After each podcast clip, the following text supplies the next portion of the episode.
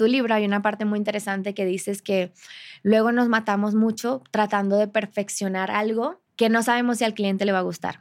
Imagínate tú como independiente trabajar con un monstruo como Coca-Cola, digamos.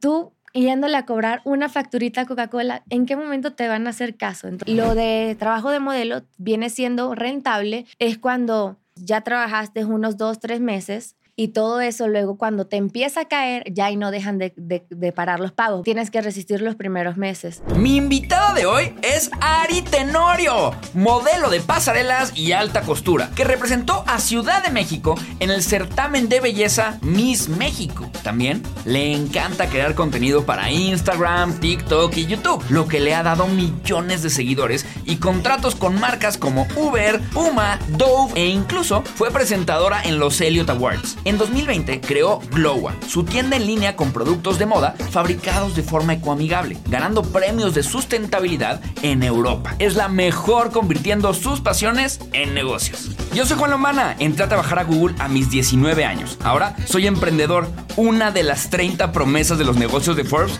y chismoso profesional. Este episodio está patrocinado por Vic, esa app increíble de la que nos habló Pame Valdés en la primera temporada. Vic cuenta con más de 250 mil audiolibros, entre nacionales, internacionales y bestsellers, así como Vic originales y Vic te explica que son explicaciones de los libros más relevantes en 30 minutos y que te ayudarán a desbloquear todo tu potencial mientras haces otras actividades como manejar, pasear a tu mascota o lavar los trastes. Aprende sobre finanzas personales, mejorar tus relaciones, adquirir mejores hábitos, mejorar tu negocio y miles de temas más. Descarga Vic en el link que te dejo aquí abajo y accede a la prueba de 14 días sin costo para aprender de los mejores audiolibros en español en cualquier momento. También aviéntate mi audiolibro, Click Swipe Tap Tap, la guía definitiva de marketing digital, que precisamente está en Vic. Si quieres vender mucho más en tu negocio, lo tienes que escuchar. Ahora sí, vámonos a darle crán al alacrán para que Ari nos cuente cómo funciona su negocio. Mis queridísimos mercatitlenses, ¿cómo están? Estoy bien contento, bien emocionado de estar aquí con ustedes el día de hoy para un episodio de cómo funciona tu negocio. Con nada más y nada menos que Ari. Bienvenida, Ari, ¿cómo estás? Hola, ¿cómo están? Pues muy bien, muchas gracias por la invitación, por tu tiempo. Estoy muy emocionada de estar aquí porque este hombre, mira, sabe de todo. Ojalá, ojalá, ahorita que empecemos a hablar de modelaje, te vas a dar cuenta que no tengo ah, ni idea. Bueno. Absolutamente ni idea. Pero de algunas cosas, oye, Ari, de verdad que mil gracias por venir, estoy emocionado. Creo que esta, esta plática va a estar muy, muy buena. Este, bienvenida al podcast. Eh, ¿Alguien te dice Ariani o todo el mundo te dice Ari? Pues no, ¿eh? creo que no muchas personas me dicen Ariani. De hecho, creo que mi familia hasta me dicen Sara por mi segundo nombre, ¿sabes? Que es Ariani Sara. Entonces, no, casi nadie. me dice Ariani, todos me dicen Ari. Sí, es que es un nombre muy, muy fácil de recortar, ¿no? Ajá, exacto, lo cortas rapidito. Como que desde que te lo ponen, siento que hay muchos nombres que, que ya piensan en el, en el apodo o en el, en el diminutivo del nombre, ¿no? Ari, quiero, quiero empezar con, con la, la, pregunta más general del, del, del podcast, que es qué negocio tienes o qué negocios tienes y cómo funciona tu negocio. Entonces tú arráncate ahora sí por ahí. Vamos, pues. Pues ahorita eh, tengo dos, digamos así. Tengo una marca que se llama Globa y es, este, empecé a organizar a, finales del año pasado un bazar que se llama Tendencia Bazar. Eh, si hablamos primero de la marca, tiene aproximadamente casi cerca de dos años porque empezó teniendo otro nombre que por errores de novatadas de registro, tuve que cambiar el nombre. Sí, lo tengo, lo tengo anotadísimo. De hecho, quiero hablar de ese tema porque va a estar interesante. Sí, y bueno, y el bazar pues ya empezó el año pasado, a finales de noviembre, y todo esto fue una idea porque ahí me dijeron, ¿por qué no llevas la marca a los bazares? Porque yo me dedico más que todo a la venta en línea, ¿no? Entonces pues no tengo como una tienda física, digamos.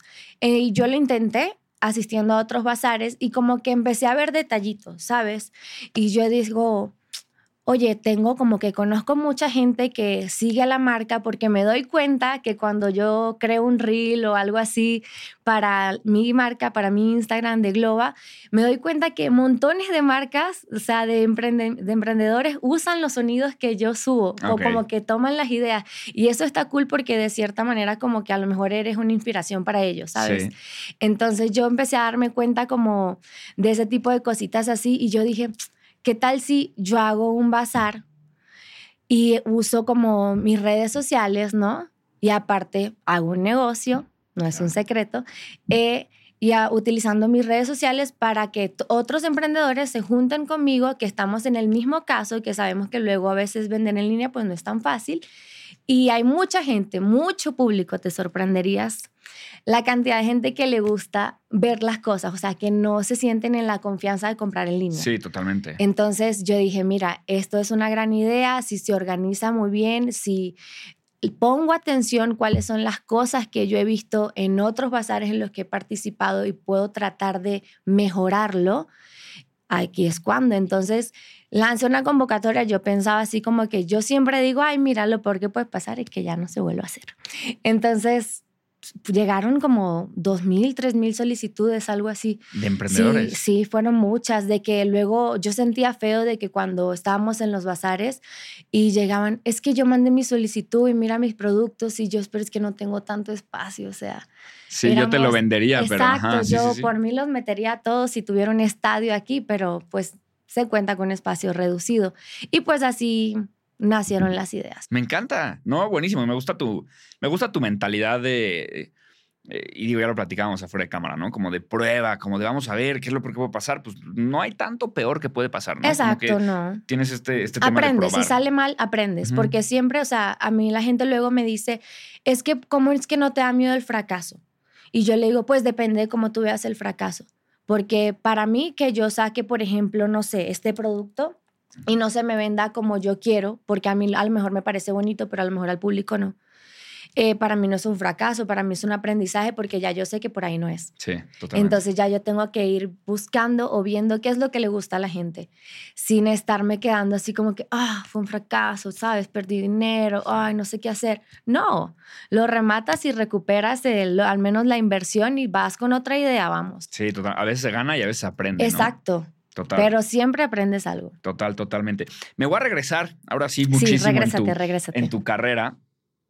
Este, cuando tenías 10 años y empezaste con el tema del modelaje, entraste a la academia, dices que tu mamá te metió porque quería que mejoraras la postura. Y todavía no la mejoro, mira, o sea, estoy aquí así que beso el micrófono. Entonces, no sé. o sea, ahí cuando eras, eras tan, tan pequeña, Ahí era un tema nada más de aprendizaje, obviamente, o si eras modelo en ese momento, aunque sea de niños, eh, ¿era un negocio o, te gustaba simplemente? No, no, no, para nada, no, de niña no era un negocio, era como ir a academia, ¿sabes? Me enseñaban a tener mejor postura, que mira, que no funciona Nunca jaló. O sea, sí te sabes la teoría. Probando, sí. La teoría sí la sí, o sea, luego sí estoy, pero luego como que hasta te cansas, ¿no? De estar tan derecho y sí me terminó como me entro en posición de descanso. Sí, este, no, en ese entonces no era un negocio. Eh, mi mamá me metía en academias tipo de baile, de modelaje y nada más era como, sí, como, sabes, para que la niña tenga algo que hacer y no estar aquí en la casa de ociosa. Entonces, así empezó todo esto, cosa que me fue gustando y pues yo era de niña siempre he sido, bueno, siempre he sido muy alta. Entonces era toda flaquita, alta, larguita, que mi mamá decía que parecía que las piernas se me iban a quebrar porque era súper flaquita. Entonces, pues me metían como al modelaje, a todo eso. Y ya cuando fue pasando el tiempo, cuando tenía creo que como 18, 19, llegué a dar clases de pasarela en una academia a niñas pequeñas para ayudarlas a corregir posturas, la manera en que tal vez caminaban con los piecitos como metiditos, ¿sabes? Como ese tipo de cosas, ¿sabes? Que, que al caminar así puede ser que te, te tropieces y te caes, ¿me entiendes? Entonces como que todo ese tipo de cositas como de postura y así yo les enseñaba a las niñas cuando llegué a dar clase, los fines de semana. Y es justo lo que te decía, porque sé que tú que, diste clases, pero ¿qué, ¿qué, es lo que les enseñas en, en, la academia de modelaje? O sea, es un tema más de, de, la, de cómo caminar, de la postura, este, o hay un... A ver, platícame tú, tú eres la que... Eh, sí, eh, una de las cosas que enseñas es cómo caminar. Ok. Tienes que aprender primero a dominar tacones. Obviamente vas, empiezas unos chiquitos y cuando ya los vas dominando se va subiendo unos más grandes. ok. Eso me serviría a mí que mido unos 63, ¿no? Entonces voy a tomar clases de, sí, de sí, tacones, De ¿no? tacones. Estaría buenísimo. Entonces, cuando caminas tacones y no sabes, eh, tienes que estirar bien las piernas porque luego tu rodilla se ve como flexionada, ¿sabes? Y eso cuando caminas en una pasarela se ve raro, se ve estéticamente mal, digámoslo así. Eh, y hay dos tipos de caminar, digámoslo así. Está el caminar tipo Miss, que es como más alegre, más acá, ¿sabes? Sonríes, haces contacto visual con las cámaras. Y está el caminado que es tipo modelo, que vas directo. Directo, la cara más sobria, mirada fija. Y cuando das la vuelta, como que lo último que se va es tu mirada. Siem- Ok. Entonces es como, son actitudes diferentes. Entonces eso es lo que una de las cosas que se enseñan. Aparte después de corregir la postura, que te tienes que poner derechita, sabes, tus piernas estiradas. Y también está la parte como de fotopose. O sea, de que si vas a posar, tienes que estar siempre en constante movimiento. Y el fotógrafo le va a dar pam, pam, pam, pam, pam, porque tiene que ser rápido. Tiene que ser rápido porque si no pierdes mucho tiempo, entonces es una cosa que se hace rápido. Entonces depende de lo que estés buscando, ¿no? Pero normalmente estás en constante movimiento y siempre como que las manos, el cuello relajado, porque luego no sé si te han tocado ver fotos que salen como así. Entonces ya la foto como que no se ve, ¿sabes? Se ve natural, incómoda, sí. se ve incómoda porque se ve el cuello tenso, las manos súper tensas. Entonces tienes que estar relajada y en constante movimiento, pero manteniéndote derecha. Ok. Entonces, No, sí, ya es depende de es este depende de lo que No, pero ya es depende de lo que se busque, digamos, en la foto, ¿no? Claro. Porque pues no todas las sesiones de fotos son iguales. Claro. No, es impresionante cómo detrás de, de cosas, o sea, de- detrás de algunas cosas que al parecer es alguien caminando, hay tanto, ¿no? Hay tanta No, teoría, hay, hay tanta mucho. ciencia, ¿no? Es impresionante. ¿Tú piensas que, que, que si alguien quiere empezar hoy una carrera de modelaje, tendría que pasar por estas bases de educación de modelaje? Para pues conocer? depende, depende de qué quisiera hacer, porque existen pues varias ramas, ¿no? Si quieres dedicarte solo a pasarelas, pues sí, tendrías que dominar las pasarelas, ¿no? Y aprenderte trucos como de que a veces las pasarelas están hechas de un material que llega a resbalar ¿Ah, con sí? los tacones. A sí. propósito, casi que no. Eh, pues sí, para que se vean como perfectas, ¿sabes? Como brillositas. Lisitas, sí. Ah, luego hay trucos de modelos que mojas los tacones, le echas un poquito de refresco abajo para que se quede para que quede pegajoso y así ya no haces así el resbalón. Te vas a un bar Entonces, donde está todo el piso Ajá, asqueroso, ahí Exacto, pisas. ahí pisas. Entonces vas agarrando mañas, ¿me entiendes? Depende de lo que tú te quieras hacer. Pero si te quieres dedicar a fotos, ahí sí ya es otra cosa muy diferente, ¿no? Ok. Pero sí, ahorita yo pienso que las cosas han cambiado. Antes se creía que la gente tendría que tener, no sé, un cuerpo y- de una cierta manera, Sí. unas, unas medidas, una cierta cosa, una cierta estatura, ¿sabes? Para entrar al mundo de modelaje, pero hoy en día ya todo ha cambiado. O sea, literal, el que quiera puede. Totalmente, súper de acuerdo y está súper cool. Este, y luego dijiste, a ver, pues ya estoy en la modelada, ¿qué estudio? Y dices, pues, pues ingeniería en petróleo.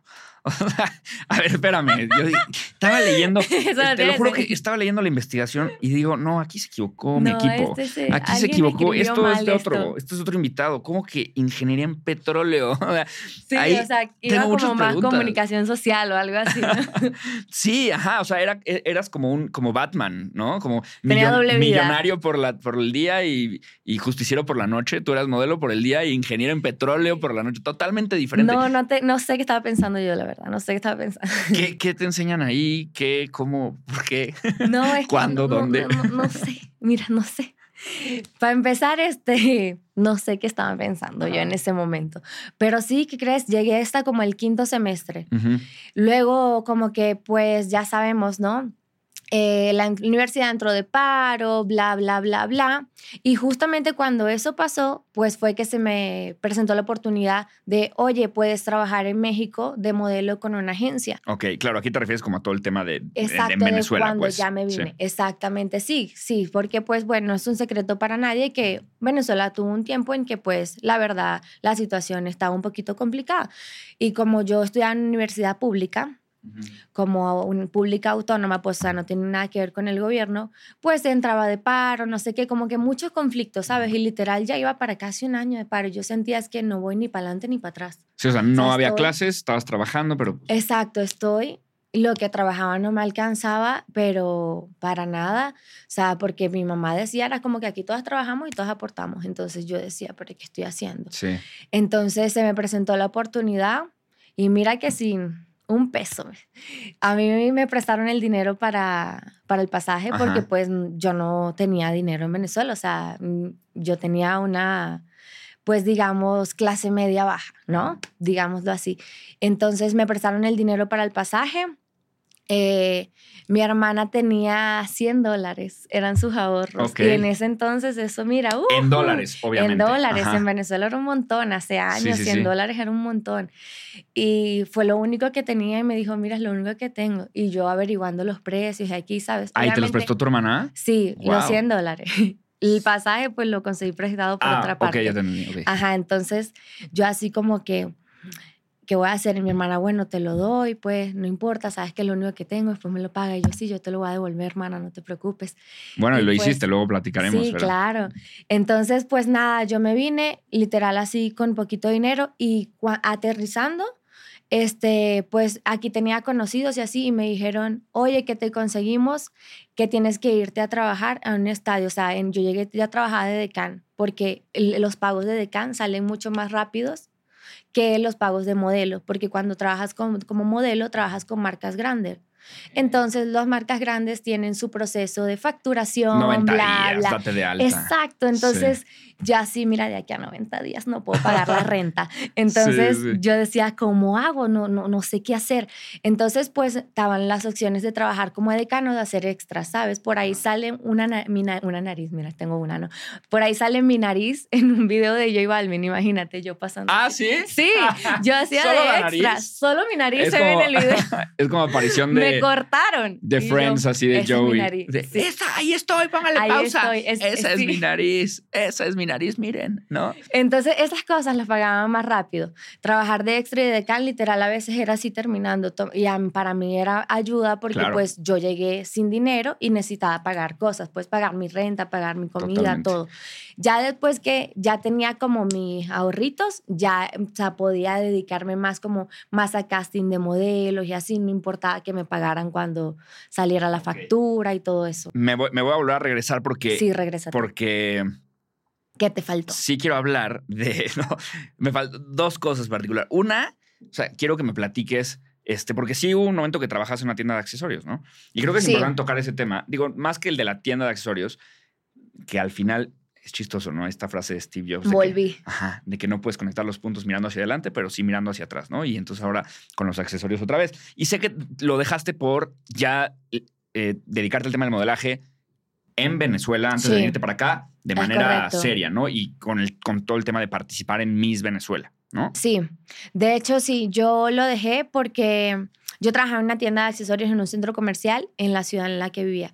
Eh, sí, en la ciudad en Lechería, yo vivía en Barcelona, pero, ¿sabes? Cerquita, es como de una colonia a otra. Sí.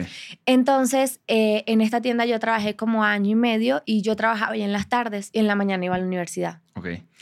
Y entonces eh, yo tenía ahí mis, tenía mis mañas, mira. A ver, bueno. Yo trabajaba en una tienda de accesorios yo soy buenísima para vender, a mí me gusta, porque yo dejo ser a la gente. Yo dejo, a mí no me gusta ser como así, encimosa. No, yo dejo que el cliente vea y se sienta a gusto. Si me necesita, aquí estoy. Pero cuando me preguntan algo, yo empiezo a describir los productos de una manera de que te vas a llevar algo. Ah, yo soy muy buena vendiendo.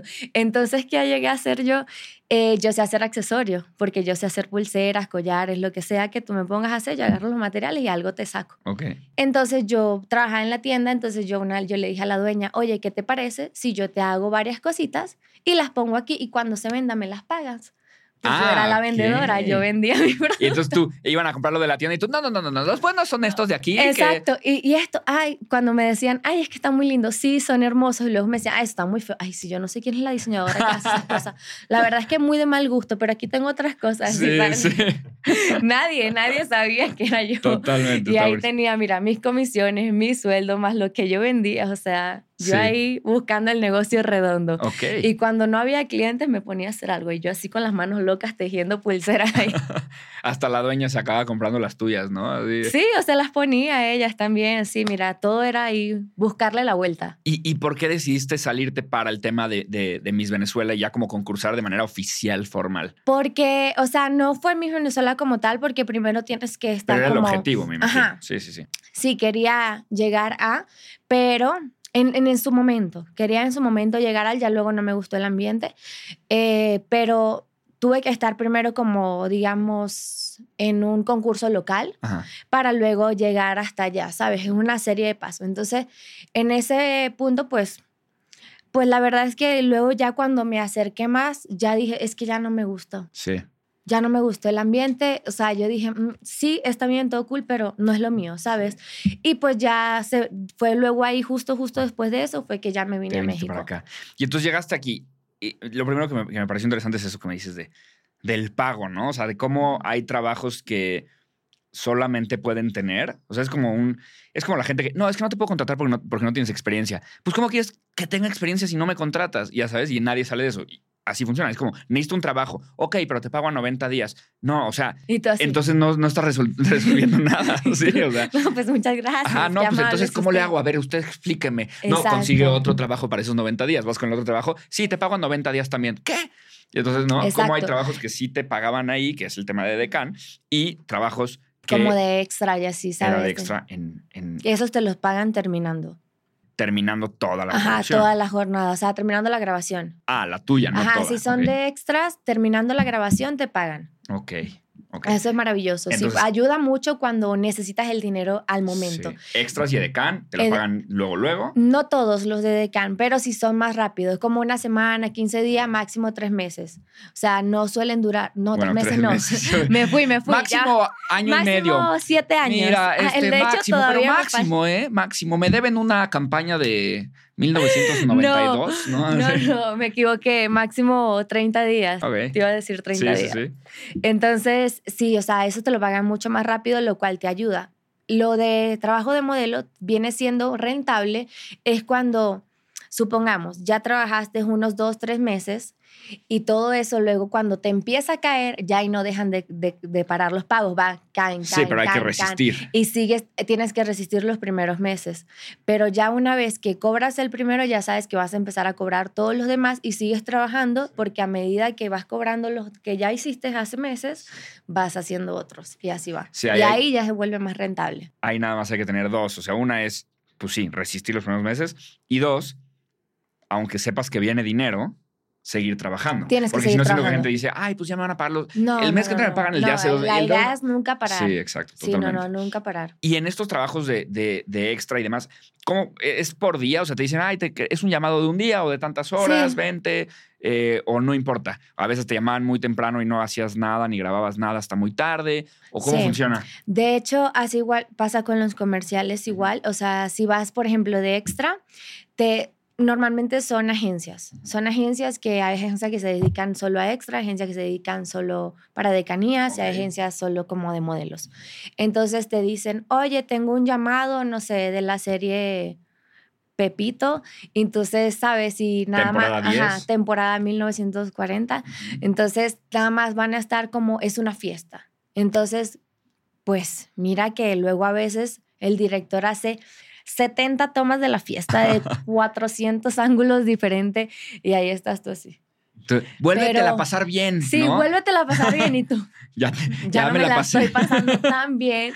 Pero, y sí, luego suelen ser llamados de que hasta 12 horas, o sea, son una cosa súper cansado, pero pues, mira, cuando uno viene llegando, Sí, no, obvio, totalmente. tú dices, "Ah". y obviamente, imagínate que yo que venía llegando y me pagaban así, obviamente en Venezuela pues el dólar era mucho en ese momento, ahorita ya no tanto, la verdad ya todo está dolarizado, pero imagínate que me daban así terminando de trabajar 50 dólares, 100 dólares, yo decía, ¡Ah! Más o menos por ahí muchacho, de estaban. aquí soy. Sí, obvio. Yo dije, de aquí soy, aquí me quedo. Sí, obvio. Entonces, obviamente en ese momento tú decías, esto es muchísimo dinero. ¿Sabes? Porque es una economía diferente, son cosas diferentes, pero pues tú vienes llegando y dices, "Ah, Sí, es mucho, sí, pero pues bueno, ya luego entiendes que así como ganas. Así como ganas, pagas, ¿no? Pagas. Un agua, perfecto, 100 dólares. ¿no? ¿Qué? No tengo sed. Ah, no caray. tengo sed. Oye, ¿qué tan. O sea, ¿qué, qué tanto crees que este tema de, de venirte de Venezuela eh, a México sin dinero, eh, ya sabes, como en contra de la marea y a buscar la- el trabajo, te ha forjado para hoy en día tener esta mentalidad tan exitosa y tan de prueba y error y tan no le tengo miedo al, al fracaso? ¿Crees que todo eso te ayudó o Sí. crees que siempre fuiste así? Pues la verdad sí siempre fui aventada, pero creo que venirme a vivir a México sí me ayudó muchísimo. Aparte de que ves las cosas diferentes, ¿sabes? Como que le das más valor a lo que luego me compro un agua, me la voy a beber toda porque me costó dinero, me costó esfuerzo, me costó tiempo conseguir esa agua. Entonces como que te cambia mucho la mentalidad y aparte que luego estar solo aquí, ni te cuento las depresiones que uno se lanza aquí. Sí, Pero sí, obviamente sí. Todo, creo que todo ha sido un proceso y parte de formar, digamos, la persona que soy hoy en día. Sí, te hace más resiliente, sin duda. sin duda. Sí. Oye, ¿y, la- y las agencias? O sea, porque una vez dijiste que, que necesitas una agencia. O sea, no hay manera de conseguir esas- esos trabajos, esas chambas, sin la agencia. Sí la necesitas. ¿Y cómo funciona la agencia? O sea, ellos hacen todo el deal y te cobran a ti un porcentaje o más bien te hablan y te dicen, tengo este dinero para ti, tú ni te enteras cuánto cobró la agencia. O sea, ¿qué tan necesaria es? ¿Es Sí. un mal necesario o es un bien? Sí, yo diría que sí es, digamos, un mal necesario porque obviamente las, un mal necesario entre comillas porque las agencias obviamente se llevan su comisión y eso ha sido así siempre. Sí. Pero ¿qué pasa? Imagínate tú como independiente trabajar, vamos a poner un ejemplo con un monstruo como Coca-Cola, digamos. Tú yéndole a cobrar una facturita a Coca-Cola, ¿en qué momento te van a hacer caso? Entonces Claro. no es lo mismo tal vez trabajar con una agencia que tienes años trabajando, que la agencia ya te lleva los comerciales desde quién sabe cuándo, tienes relación con esa agencia, obviamente ya es algo como que le prestan más atención. Entonces yo prefiero que si voy a dar mi 20% de comisión y no sé, se retrasó mi pago por X, Y en contabilidad de la empresa, sea la agencia quien se tenga que pelear, no yo. Sí, ¿Me entiendes? Porque así es mi manera de sentirme respaldada. Entonces yo siempre sí voy con agencia porque yo sé que si es una buena agencia, porque luego hay agencias que, mira, juegan con el dinero de los modelos. Ah, o sea, ¿te ha tocado eso? Eh, pues no personalmente, pero sí he visto agencias porque yo cuando lo veo me salgo y yo nunca firmé exclusividad. Entonces, para que no me retengan Sí. ahí así como que no, tienes que estar aquí ya. Sí, sí, sí. Porque luego hay agencias que es un negocio luego traer modelos de otros países. Ok. Entonces, de repente a lo mejor tú no me has pagado mi comercial y yo no he cobrado en quién sabe cuánto tiempo, pero resulta que la marca sí pagó a la agencia, pero tú como agencia usaste tal vez mi dinero para traerte, no sé, a un modelo de Argentina, de Brasil, ¿sabes? Para ponerlos a trabajar porque les firmaste exclusividad. Entonces, ya ahí es cuando dices tienes que tener una buena agencia. Sí. Porque Sí, sí, que confíes, es tu socio. no, y que tenga tus pagos, que respete tus pagos, tus tiempos, tus castings. O sea, que, porque yo digo, tus talentos son tu herramienta de trabajo. Si los descuidas, ¿con qué trabajas como agencia? Totalmente. Pero luego es verdad que las agencias como que... Sí, descuidan. o Sí, sea, como dicen, hay, hay otro descuidan. talento, hay otro talento y está de ¿por moda qué? otro. Porque no sé qué. luego Sí. hay muchos. Sí, Luego hay muchos talentos y pues si tú te quejas y haces tu pataleta, pues te van a decir, tengo Sí, 100 modelos más. No pasa exacto. nada, ¿sabes? Porque si es un mundo muy competitivo ahí para los temas de los trabajos. Y, y justo lo que te iba a decir, o sea, cómo funcionan los, los precios ahí. O sea, tú, me imagino que depende la campaña, ¿no? Depende el sapo, es la Sí. O tú tienes un tabulador que digas, a ver, pues yo cobro entre esto y esto. Yo soy muy hermosa y voy a cobrar esta. Sí, o sea, no, No, no, ¿te no lo sé, tal vez. te- estaría increíble. No, no, no, yo cobro Sí, o sea, yo tengo euros. entre acá y acá. O tú avísanos. No, ellos, este, es dependiendo, digamos, de la campaña, el comercial, de la marca, eh, de qué papel juegas tú en la campaña. Ellos hacen ¿sabes? esta negociación. Entonces, no, eh, sale el casting así como tal. Te voy, a poner, te voy a poner ejemplo. Refresco, no sé, sabroso. Refresco sabroso tiene un comercial de una temporalidad de tres meses. Necesitamos tres personajes. El personaje, el uno de tal y talidad, perfil latino. Es, ¿sabes? No sé, luego personaje dos, tal y talidad, no sé, caucásico. ¿Sabes? Así te ponen todos los perfiles y ya tú dices, ah, yo encajo en este perfil. Entonces, obviamente, cada perfil tiene un precio porque es dependiendo si te ves o no. Entonces, supongamos que a lo mejor refresco este, este Sabroso. refresco, refresco sabroso a lo mejor está pagando mal y tú dices, pues yo no me postulo.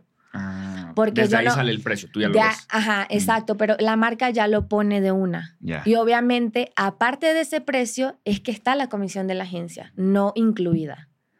O Ok. sea, siempre es aparte, en los comerciales siempre es aparte. O sea, cuando ya a ti te dicen el precio es porque ya está, se tomó la comisión de la agencia. O sea, la comisión de la agencia es como que, digamos, se le paga a la agencia lo del modelo, más su comisión, más, no sé, el IVA, por ejemplo, por ponértelo así. Ok, sí. sí. está bueno. O sea, tú, el, tú Tú escoges. eliges, porque luego cuando haces comerciales así, tienes que tener exclusividad.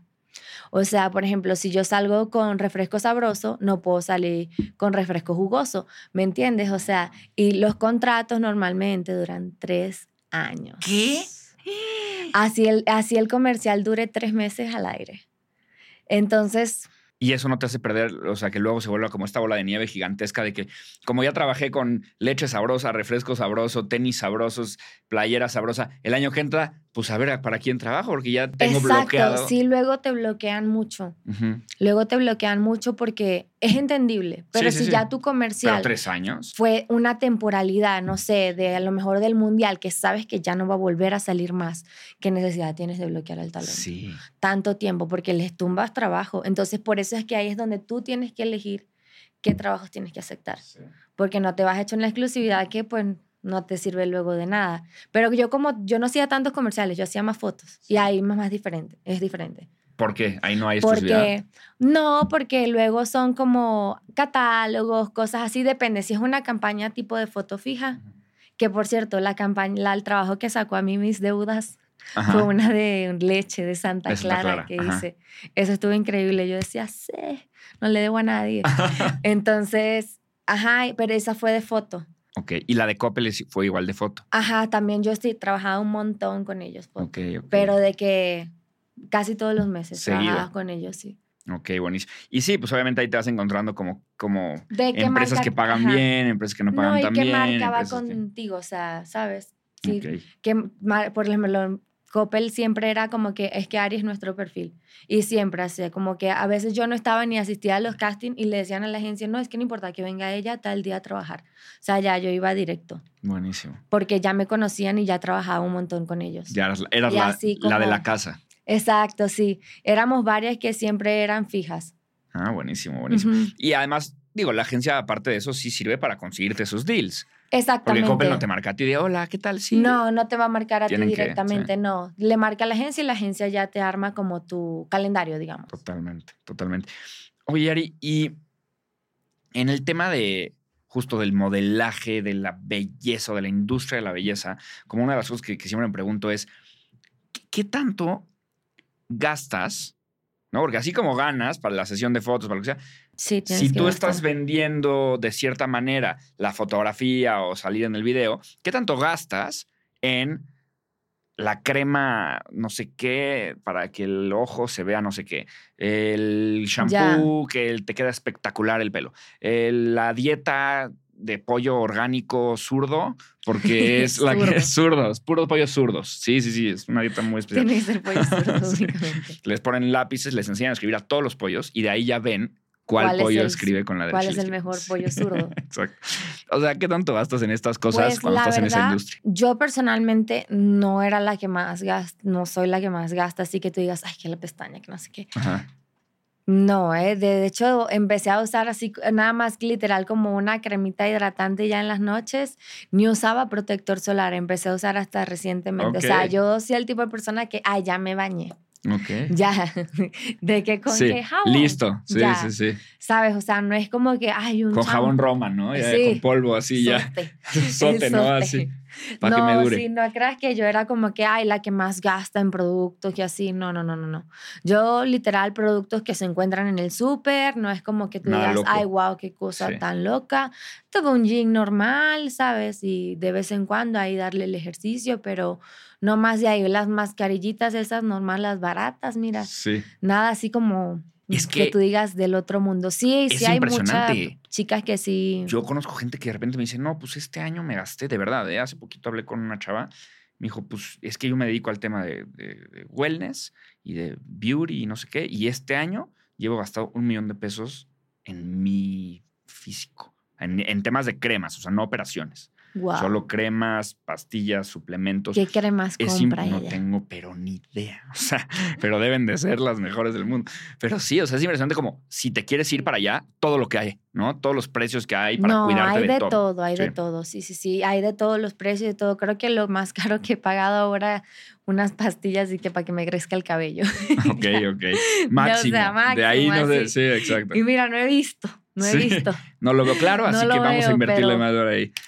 Ya no sé si valió la pena. Exacto. Sí, totalmente. Oye, una vez dijiste en, una, en, en un video que hay de todo tipo de, de campañas, que tenías de repente como que meses muy buenos, que a lo mejor en un mes pues, fue increíble ese mes y, y en- y ese mes ganaste 100 mil o te pagaron 100 mil y hay otros meses de 30 mil. Y eso le pasa a muchísima, muchísima gente que pues no tiene a lo mejor un trabajo regular o un trabajo... No, de aquí no empleado. sabes cuánto vas a ganar, digamos, ciertamente, ¿no? Total. Fijo. ¿Y, y cómo manejabas esta incertidumbre? O sea, te organizabas de cierta manera, decías, híjole, pues sí, este mes es 100 mil, pero no voy a festejar porque no vaya a ser que el siguiente, No. voy a ahorrar para la renta. voy a- O sea, ¿cómo manejas la incertidumbre? Pues lo que yo hacía era, obviamente, pues controlas tus gastos, ¿no? Y yo siempre como en mi cuenta, como pues tenía que pagar renta, ¿no? Decía, tengo que tener mínimo dos o tres rentas seguras Ya adelantado. de tres guardado. meses. O sea, no importa que los tenga guardado ahí en mi cuenta, pero hago de que no existen, ¿sabes? Y así, y obviamente seguir trabajando. Ya nada más con el hecho de asegurar las rentas, ya yo estaba más tranquila. Sí, Sí, siempre ahorraba dinero. Si me iba muy bien un mes, guardaba y decía, ok, no ha pasado nada, gané normal. sí. Porque pues tampoco me iba a volver loca, porque pues yo ayudo a mi familia en Venezuela. Entonces, pues no sé si por allí te enteraste de lo de las operaciones de mi hermana y Sí. así, que pues miran, baratas, baratas, que uno diga baratas, baratas, no estaban. Y pues fueron en Venezuela, Sí. que ahí era más, Más barato. barato. que acá en México, porque aquí en México pues vaya que la medicina sí Es es, mucho más cara. costosa. ¿Y cómo mandas ese dinero? Eh, pues le depositaba directamente a los doctores. Por ejemplo, una vez tuve que pagar, no sé, como 90 mil pesos de insumos médicos. Entonces, obviamente me dan como una cuenta y pues voy al banco y pues hago transferencia internacional. Ok. Y me cobran una comisión cobran, sí. bien bella, Sí, muy hermosa. Increíble, padrísima. Padrísima. A todo el mundo le encanta pagar esa comisión. Me sí. encanta. Sí, nomás se te sube el precio, sí, por la comisión. así, y, pero por, si no tiene PayPal, no tiene PayPal, doctor. Sí. y tú al del banco, gracias. sí, sí, no, luego con el PayPal te cobra para enviar y para recibir. Entonces, bueno, bueno, sí. O cripto, sí, es que No, por eso que luego sea, las, las criptomonedas. Entonces así era que pagaba porque podía mandar como el comprobante, entonces Sí. a ella se lo aceptaban allá. Ok, ok, ok. Y en el tema de pasarelas, en México también, ya llegando acá hiciste, ¿no? No, ¿No? la verdad no. O sea, yo no era de pasarelas porque sí llegué a ir, no voy a decir marcas, sí llegué a ir a casting eh, y me dijeron que, que mi cuerpo era muy latino, que tenía que estar más delgada, que por eso pues yo no quedaba en los castings de pasarelas. Sí, Pero me lo dijeron así súper feo. debe ser horrible. Sí, sí, Ajá, sí. y yo le dije, pues yo lo que estoy es buena, ya Ah. quisieras tú. Y sí, porque pues te hablan de una manera de que, no, es que es- estás muy cuerpo latino, así, ¿sabes? Te ven Sí, así como, sí. y ya, yo lo que estoy es buena, ya quisieras.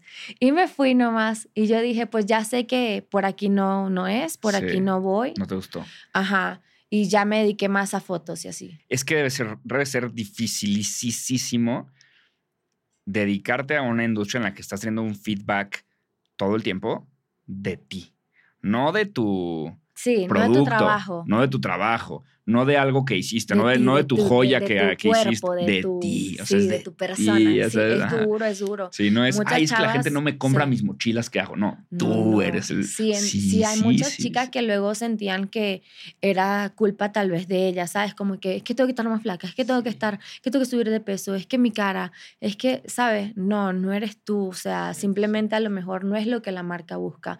Siempre hay que tener eso en claro, porque no, no, porque si no, imagínate, caes en depresión de que la gente te esté diciendo, ay, es que no quedas, no quedas. No, no, no, no eres tú, es lo que la marca no está buscando para elabo- hacer su trabajo, su campaña, lo que sea. Totalmente. Y, y sé que lo, que lo que sí hiciste definitivamente fue el tema de, de Miss México este, o Miss, y Miss Ciudad de México, ¿no? Eh, ¿Cómo funciona? O sea, Eso estuvo raro. quiero, exacto, quiero, quiero entender como estos beauty pageants o como certámenes de belleza, ¿dónde está el negocio? O sea, el negocio es ellos. Yo me pregunto lo mismo, mira. sí, porque conmigo no está. A mí no, había, mira. A, mí no me pagaban. ¿cómo, ¿cómo, funciona entrar a, mi Ciudad de México y querer representar a, México en Miss México y demás? Pues mira, a ver. Esto fue muy raro la participación que yo tuve en mi Ciudad de México. Bueno, es que para los que no saben, ya pues yo soy mexicana por naturalización, o sea, presenté un examen aquí, ¿sabes? Mm. Por ahí como a finales del 2019, no sé, tiene rato ya, que ya tengo mi pasaporte, mi INE mexicano y pues obviamente pues todo lo que yo haga dentro del país es como mexicana, ¿no? Entonces pues me dijeron de un casting, bla, bla, bla, y yo dije, me presento, ¿no? Igual, si no me presentaba en ese entonces, ya luego no entras porque hay un tope de edad. Ok. O sea, por ejemplo, si llegas a ganar el Miss México, tú no puedes ir, no sé, al, al Miss Universo teniendo más de 27, me parece. Creo que la edad tope es ya... 27. Entonces sí, creo que para solo como las nacionales, digamos, tienes que tener 25, 26, o sea, no más de ahí.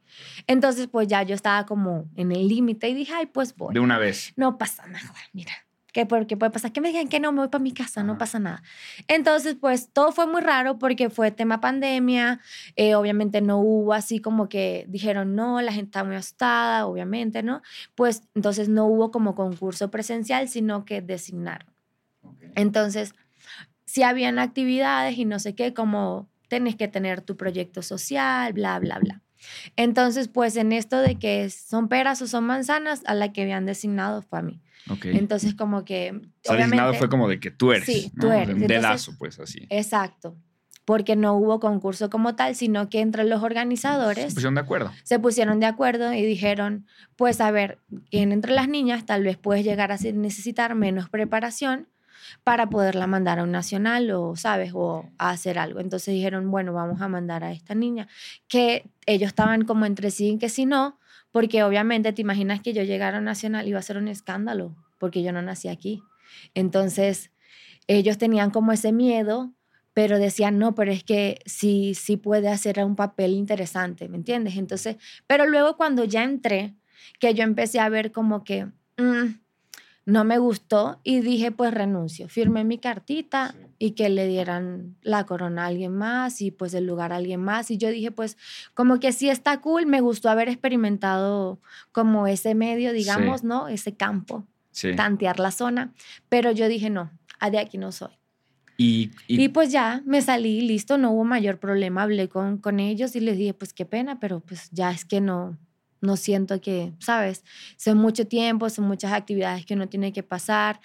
Eh, obviamente, pues no, yo tengo que trabajar, no puedo nada más estar como por amor al arte. Pero yo juraría que te pagan ahí, o sea, es increíble que... no, yo creo que...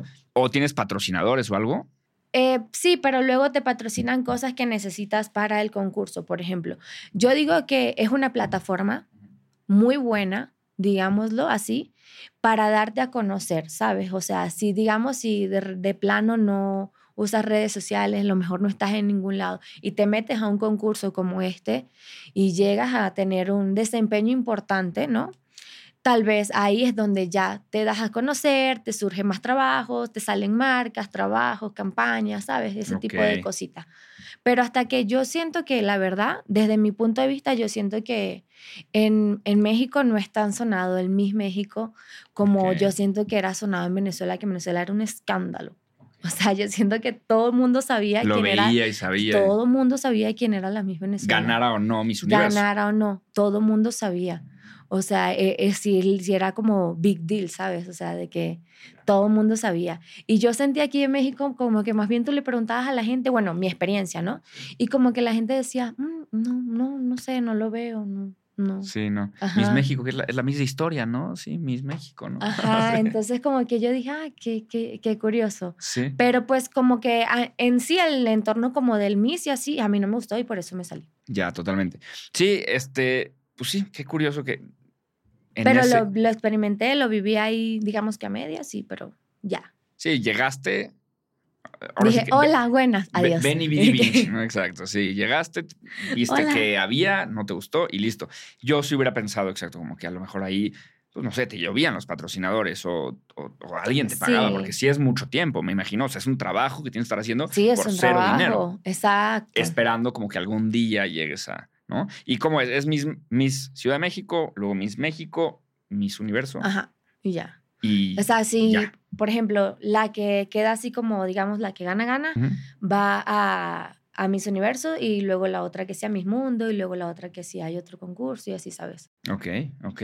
Y yo, bueno, ya obviamente, evidentemente, si llegas a Miss Universo, seguramente sí el tema del patrocinador. ya, ahí sí. Pero siento que es un ambiente fuertecito, la verdad, así como de mucha presión, ¿no? Sí, sí, obvio. No, Sí, pero sí, es que es el mismo tema que, que dijimos hace rato. O sea, si todo el feedback, o sea, si es, si estás oyendo hablar a la gente todo el tiempo de ti y de cómo te ves o de cómo hablaste o de cómo, o sea, eres tú, eres tú otra vez. Entonces yo siento que es muchísimo más, somos más sensibles a recibir una crítica sí. nuestra propia a de un producto, como que te sientes más alejado, ¿no? O sea, si yo fabrico Sí, micrófonos y tú me dices el micro, me duele, pero no me duele como si me dices tu nariz o- o, hablaste cara, raro, tu tú, cara o sí. tu... Sí, sí, está sí, complicado. y más en un mundo que mucha gente piensa que es- es si eres bonita, si eres modelo, eres Ajá. bruta, entonces... Sí.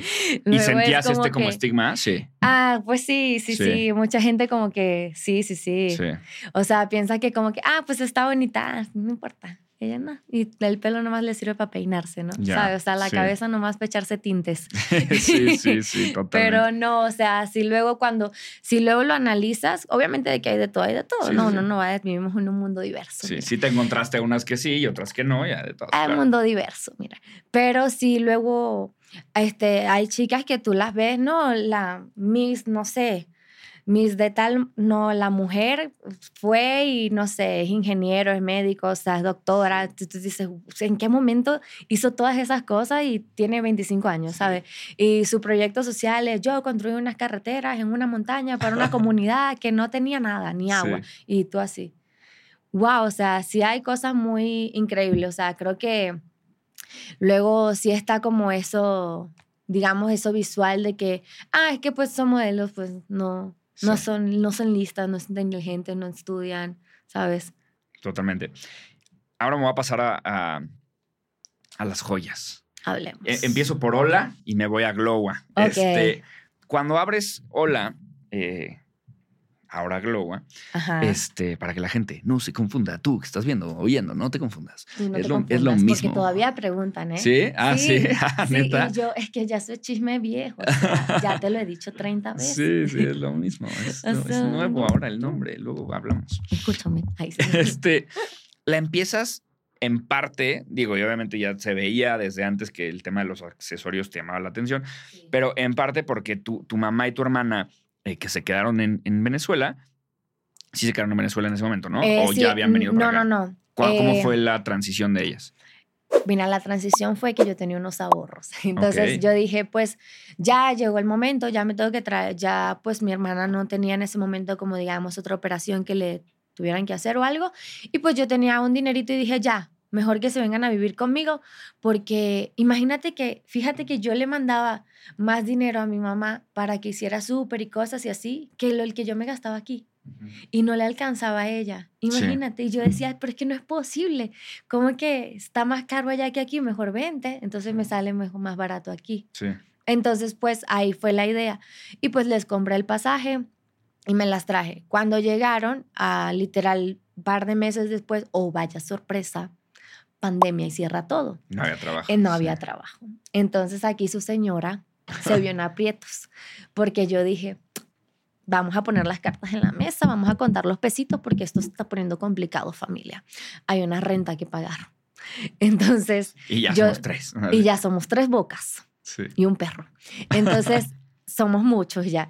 Entonces era como que quien dice, éramos muchos y parió la abuela. Sí. Entonces, bueno, me- yo seguí trabajando por suerte porque las marcas con las que yo trabajaba sí me seguían llamando. Obviamente pruebas y todo, ¿sabes? De que llegaba a mi casa, me quitaba todo literal en la puerta, me desvestía, mi mamá lanzaba todo así casi que con guantes y yo me iba directo a bañarme. Porque pues eran los momentos en que la pandemia estaba como muy tensa, Claro. ¿sabes? Pero no podías frenar. pero no podía dejar Sí, de obvio. trabajar porque no era una opción para mí. Mi hermana trató de buscar trabajo. Este, mi hermana usa silla de ruedas, ¿no? Entonces luego sabemos que hay empresas que no les interesa contratar personas con capacidades diferentes. O sea, como que no está en su radar, piensan que tal vez, no sé, no, no sé, como que, no sé, mira, yo siempre digo que luego las cosas están en la mente y no lo que uno pueda llegar a hacer, ¿no? Entonces, bueno, eh, no conseguía trabajo, ella mandaba, mandaba, mandaba, y cuando se dan cuenta luego que estaba en silla de ruedas, pues es como que, ay, bueno, luego te avisamos. Entonces no le dan trabajo. A mi mamá también se le complicó, pues mi mamá está grande, ¿sabes? O sea, eh, y bueno, yo fui viendo como que la situación muy incómoda, de que yo decía, pues ellas quieren hacer algo y ya estaba casi un año de que nada que trabajaban y así. Entonces yo decía, pues, ¿qué podemos hacer? Y un día que me harto y que tengo que tenía ahí un, un dinerito y yo digo, pues, ¿qué sé hacer? O sea, ¿qué sé hacer? ¿Qué puedo hacer yo? Y pues a ver, y chicle y pega. Y si no, mira, lo intenté y no me quedo con, con la idea en la cabeza retumbando qué hubiese pasado si lo hubiese hecho. Ok. Entonces que un día digo, ay, hay que hacer pulseras y no sé qué, que pues yo las tejo y bla, bla, bla.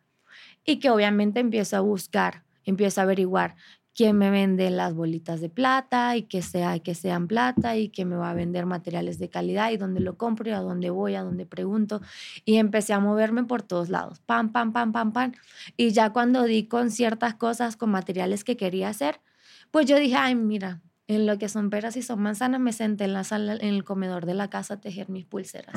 A quemarme las uñas, pues tenía los dedos quemados estos dedos. De tanto de, que Sí, claro, porque cada vez que, si son tejidas como hilo encerado se llama, cada vez que quemas y así, pues tienes que hacer un cierre. Con el dedo. Entonces, sí, yo las, no lo dejé hacer con el dedo, pero yo lo hacía con el dedo porque quedaba mejor el acabado. lo que sea por el acabado. y le hacía así, todo negro, ¿no? Sí. Es más, yo sí, porque mira, me fui a sacar la licencia hoy, entonces así estabas, así. Sí, así estaba. Entonces, mi y mamá y mi hermana me ayudaban con otras pulseras. Entonces así fue que fuimos poco a poco. yo me ponía literal en la terraza de la casa a tomar las fotos para ponerlas en el Instagram, en la página.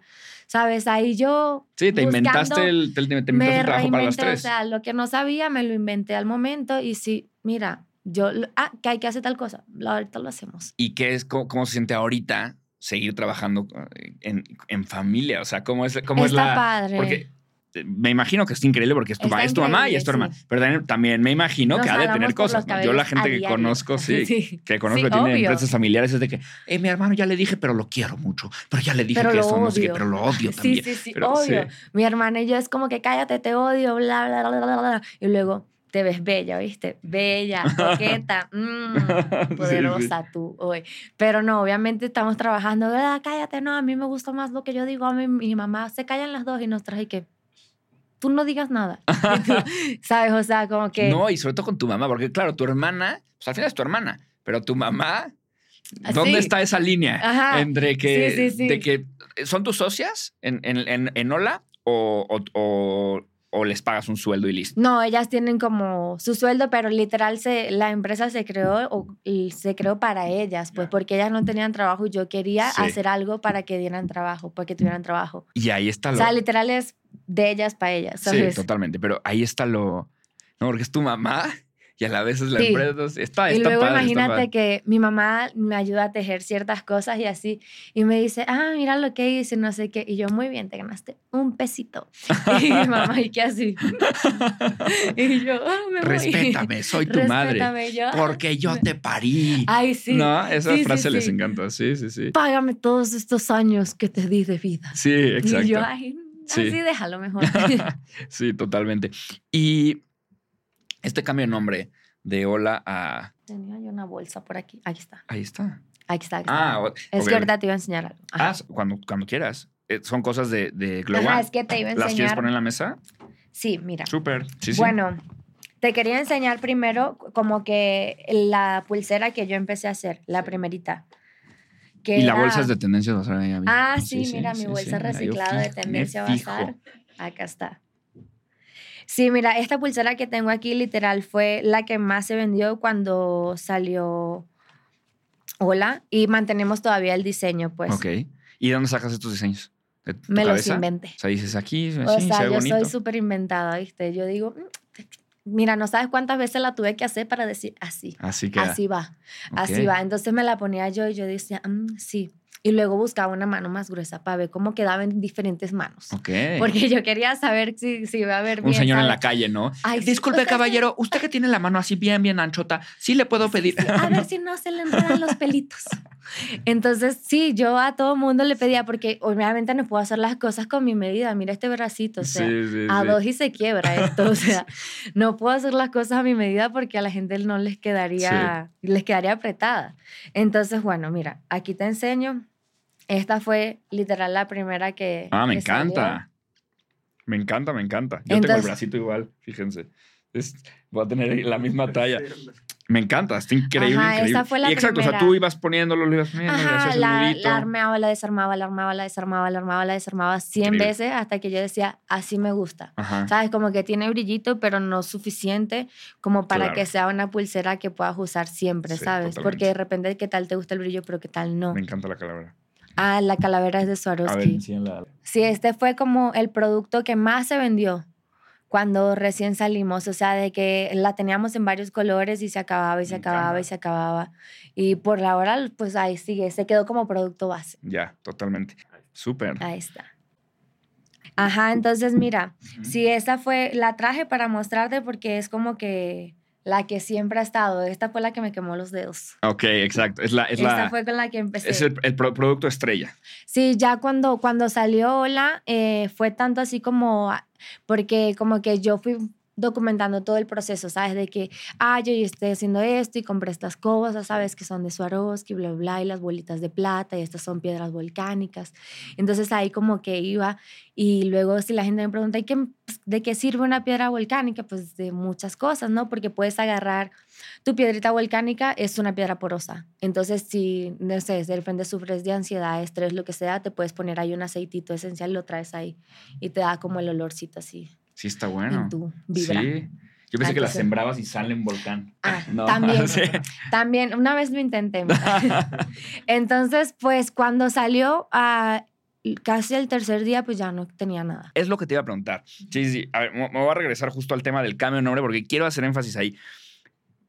Sé que tuviste que cambiar el nombre por un tema de registro porque pues seguramente hola ya estaba o algo así. Sí, Este, sentiste, o sea, lo quiero preguntar porque, ah, bueno, tú ya leíste algo, algo de mi libro, ¿no? sí, Vas sí, a la sí. mitad, ya me dijiste. ajá, voy por ahí, ahí voy. Este, hay una parte en el libro en donde yo siempre digo que el nombre, hombre, hay nombres buenos, hay nombres malos, pero yo siento que si tienes un buen producto, sale. Sale, sí. ¿Sentiste eso? O sea, ¿sentiste que cambiar el nombre de Hola a Glowa cambió algo o en realidad La gente se confundió un poquito. A nivel comunicación? Sí, la gente, o sea, no, yo siempre como que siempre lo dije, lo dije, lo dije, que era lo mismo, pero hasta hoy es que creo que ya la gente ya como que ya entendió, Pero a nivel venta. pero al, no, a nivel venta no, no, no afectó, Claro. no afectó para nada, sí, sí, sí. Ahí sí no, ahí es lo que yo digo que eh, en tu libro hay una parte muy interesante que dices que luego nos matamos mucho tratando de perfeccionar algo que no sabemos si al cliente le va a gustar. Sí. O sea, que si la caja, que si la foto, que si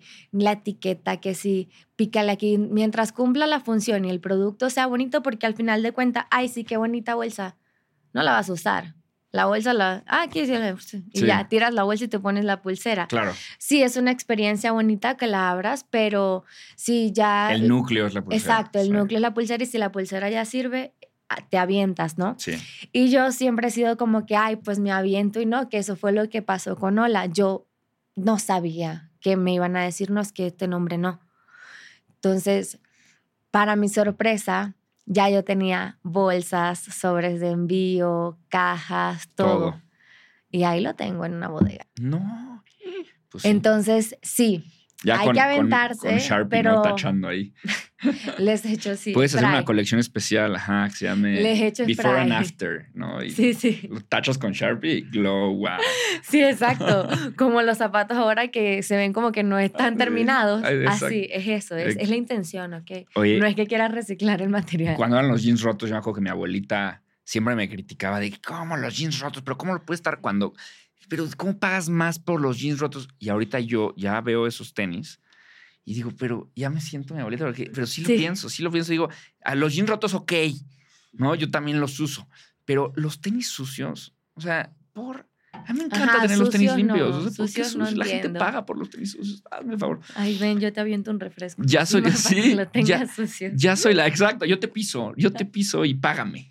Exacto, págame para Sí. ensuciar los tenis. Oye, ¿y cómo funciona todo el proceso? O sea, quiero entender aquí como tu cabeza y el proceso de este proceso que me decías de le, le pongo una, regreso, no, si funcionó, hasta que está ya en las manos de la gente. O sea, ¿cuánto tardan? ¿Cuántos diseños? ¿De dónde sacas o, cómo obtienes proveedores? ¿Cómo checas la calidad de los proveedores? Que sí, ahorita que dijiste, que sí sea plata, ¿no? O sea, ¿cómo funciona este proceso? Pues primero, este, se arranca con una idea inicial, ¿no? Siempre tengo como, no sé, una idea de que mm, yo me imagino hacer, por ejemplo, no sé, yo uso mi reloj, mi, mi Apple Watch y yo decía, ay, qué fa- flojera no encontrar correitas, este, así como a mi estilo, ¿no? Entonces yo diga, ¿qué tal si hacemos correitas tejidas? Ento- estas las, las teje mi mamá. Ok. Entonces yo decía, yo llego así, estresada, con mi mamá y mi hermana, y yo quiero una correa para Apple Watch. Ajá. ¿Y dónde, dónde encuentras la cosa con la que se mete? O sea, ¿dónde? Es que ahí va, Sí. entonces no llega una idea y a raíz de la idea es que se empieza a buscar lo- los materiales, porque hay materiales que ni siquiera los puedo conseguir aquí en la ciudad, los tengo que pedir, no sé, de Tasco Ok. o de otro, ¿sabes? De otro lado que me los manden. Eh, pero por ahora todo se maneja aquí en México. Entonces ahí voy. Si me van, ya yo tengo mi proveedor fijo, que es el que me vende plata, porque pues está certificado ellos, ¿sabes? Por el Consejo Regulador de Plata. Aún así, que yo sabiendo que él está en el Consejo Regulador de Plata, cuando a mí me entregan, yo agarro uno y lo mando por un laboratorio. Ah, sí. Claro. Ah, para que nada de Nada. que A nada no de que a- plata no a es. mí no me van a decir que sí y no.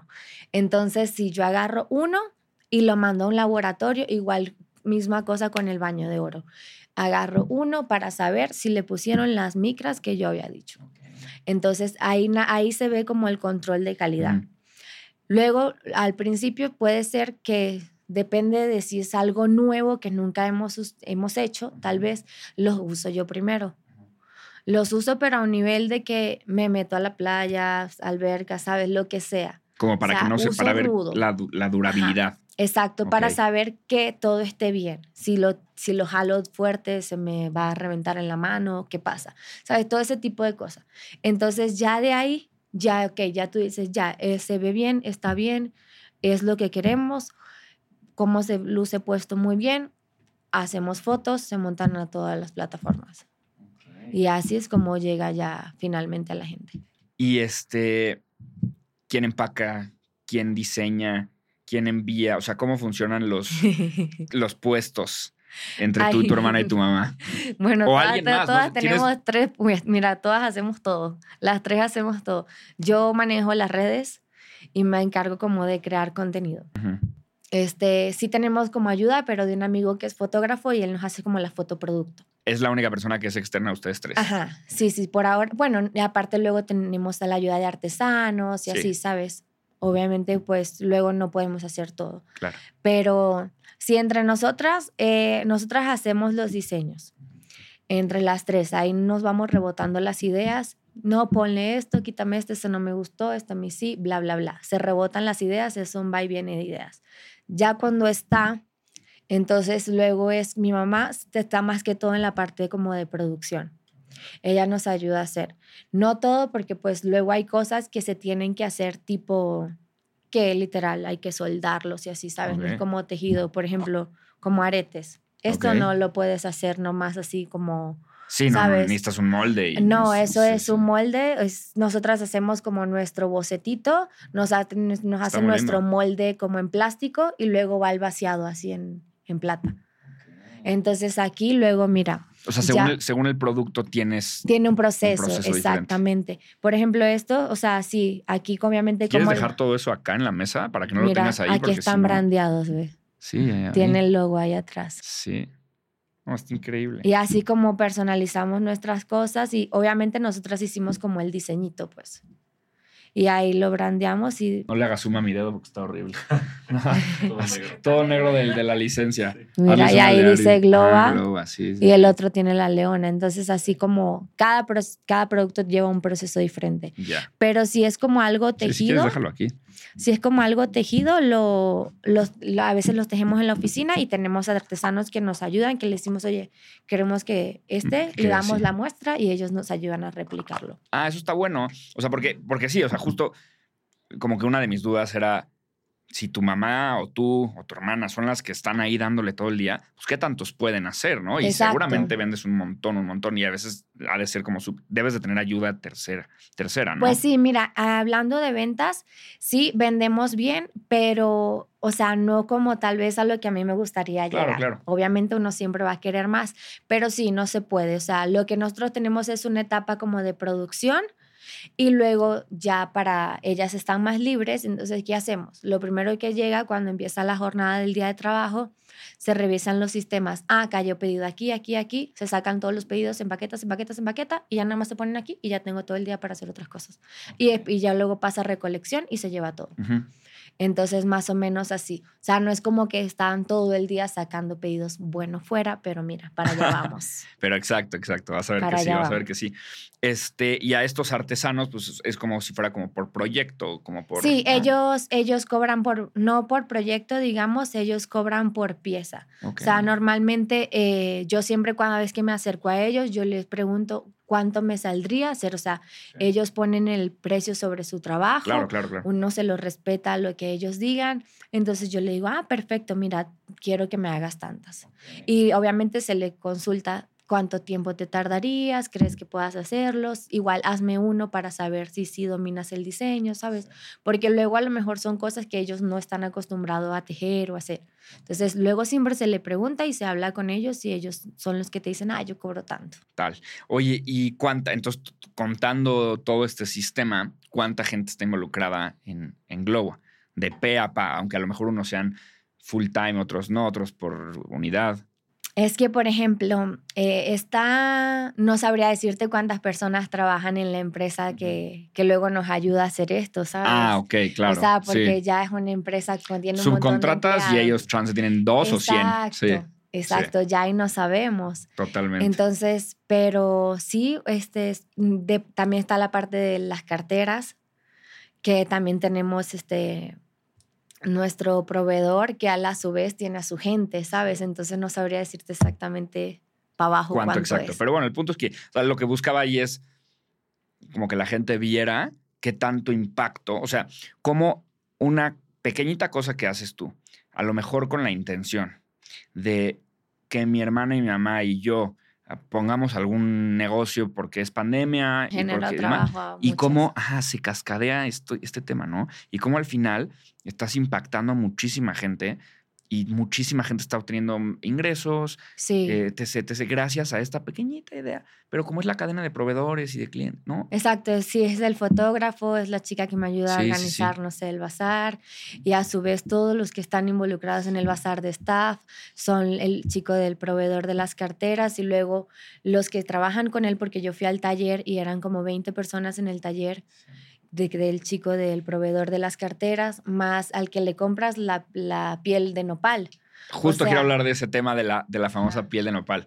Este, pero sí, bueno, en, conclusión de este tema está cañón, ¿no? Como Sí, al hace, final acabas impactando y tienes una ¿no? Empresota una cadena. y ayudas a un montón de gente. Sí, eso está cool. Piel de nopal. Este, ¿cómo funciona? Me dio muchísima curiosidad. Fíjate que he visto pieles de, de que la piel de no sé qué, la piel vegana, la piel no sé qué. Eh, y está súper bueno ahorita porque obviamente todo el mundo está preocupado y ocupado por el tema del, del medio ambiente. Y tú tienes estos, estos bolsas, estas carteritas de, de- Sí. de piel de nopal. ¿Cómo funciona? O sea, ¿cómo sacas piel del, Del nopal? nopal. ¿No? Para empezar, Pa- sí, de sí, entrada. Sí, Para ponlo todo empezar, aquí, porque si no, lo vas a tener ahí. sí, Ah, obvio, mira, obvio, para que la gente lo vea. Hablábamos ahorita de los envíos, así llegan las carteras.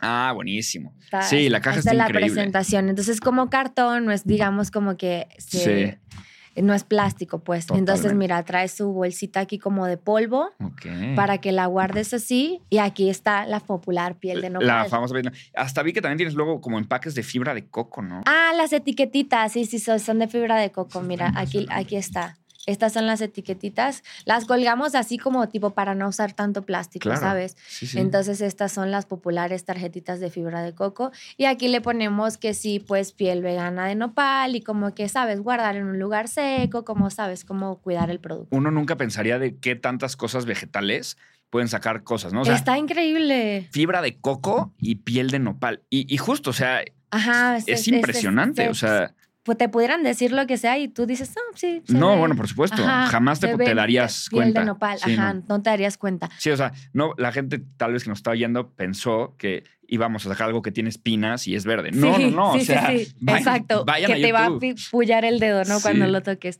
Pues mira, eh, cuando yo empecé con la idea de que quiero sacar carteras, quiero eh, ir enriqueciendo, en- enrique- se me fue la palabra. Bueno, En búsqueda. en búsqueda de más productos, mira. O sea, yo no quería solo quedarme con joyería. O sea, mi, día, mi, mi idea es un día volverme un chin. O sea, yo quiero que la gente entre y diga, voy Hay a todo. comprar mal de ojo en esta página web, porque aquí hay de todo. Entonces, mira, yo quiero poco a poco ir como metiendo como una variedad de productos. Por ahora solo me voy a ir como en accesorios, ¿sabes? Por ahí tengo, no sé, la idea de un día quería meter como toxitos, ¿sabes? Y metiendo de a poquito, probando terrenos. ¿Qué mira. sirve y qué no? Y vas ahí moviendo. Exacto. Entonces empecé con carteritas chiquitas, o sea, como por ejemplo aquí tenemos una cangurera que esta es de piel de Está nopal. increíble. Cuando yo empecé a investigar, yo decía, vamos a estar claros, yo no puedo salir y decir, voy a hacer algo de piel animal. Sí. O sea, digamos como que en las redes sociales y así, pues no está bien visto y eso hoy en día ya no se usa. Entonces yo dije, ¿cuáles son las opciones? No, pues piel sintética, no, no, no, tiene que haber algo más. De hecho, también por ahí escuché que hay de bambú ya. ok. Pero bueno, el Entonces, nopal además es mexicano. es súper entonces, mexicano.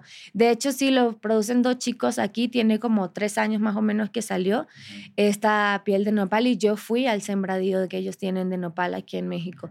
Entonces me, me explicaron todo. Bueno, lo que hacen es que la planta no muere. Le cortan como las pencas, las hojitas. sí. Entonces todo eso lo pasan como una máquina que la tritura, pa, pa, pa, y luego como en un solar, solario, algo así se llama, que literal es una lona de plástico y ahí ponen como los trocitos de nopal picados y luego se seca como por tres días, luego lo agarran y lo procesan en unas máquinas súper grandotas y nada de esto se desperdicia porque literal uno sirve para hacer tortilla, el otro sirve para hacer proteína y el último proceso es que usan, que es la proteína que se usa ya en un laboratorio, que eso no te lo dicen, en un laboratorio ya no sé con cuántos procesos más usan la proteína, utilizan algodón reciclado Ujú. y arriba lanzan la proteína del nopal con pigmentos naturales y que le dan el color. Y así es como se hace. Está increíble. O sea, yo tampoco lo podía creer. Yo dije, yo tengo que ir allá. Está- a y preguntar. además- yo tengo que ir a que me expliquen. Sí, impresionante. Y además, pues el nopal justo tiene esta característica que mm, es una planta muy fácil. No, crece no- donde sea, no crece en tierras muertas, de hecho. Sí. O sea, lo usan, usan al nopal para da- regresarle a los nutrientes que pierde la tierra. Porque, por ejemplo, si tú siembras en una tierra tomate una vez, te va a salir bonito. Cuando ya vas a la tercera, ya Sí. la, pierda, la tierra perdió los nutrientes, ¿cierto? Entonces, el, el nopal lo que se hace es que este tipo de plantas, como crece donde sea, le regresa a la tierra nutrientes. Y no muere la planta, puede vivir hasta como 10 años y ahí se queda. La puedes seguir utilizando, utilizando y ella la mamá la van cortando, cortando y siguen sacando este maravilloso invento. No, está impresionante. De verdad Está que muy cool. impresionante. Y aparte de que no contamina tanto su producción, es más bien, digamos, que lo que absorbe de dióxido de carbono que lo que emite su producción. Ya. Entonces, aparte de ser vegano, es sustentable.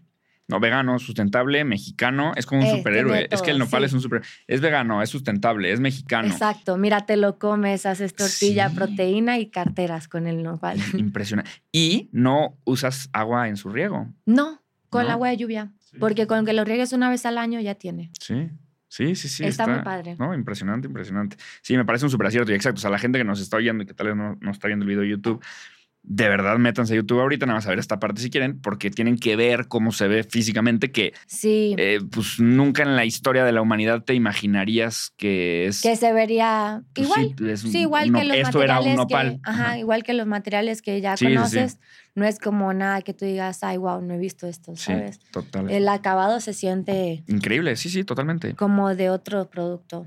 Y de esos también no nada más que hay colores así neutros, hay colores más vivos, mira. Sí. Ah, ese también es de nopal. Sí. Ah, wow.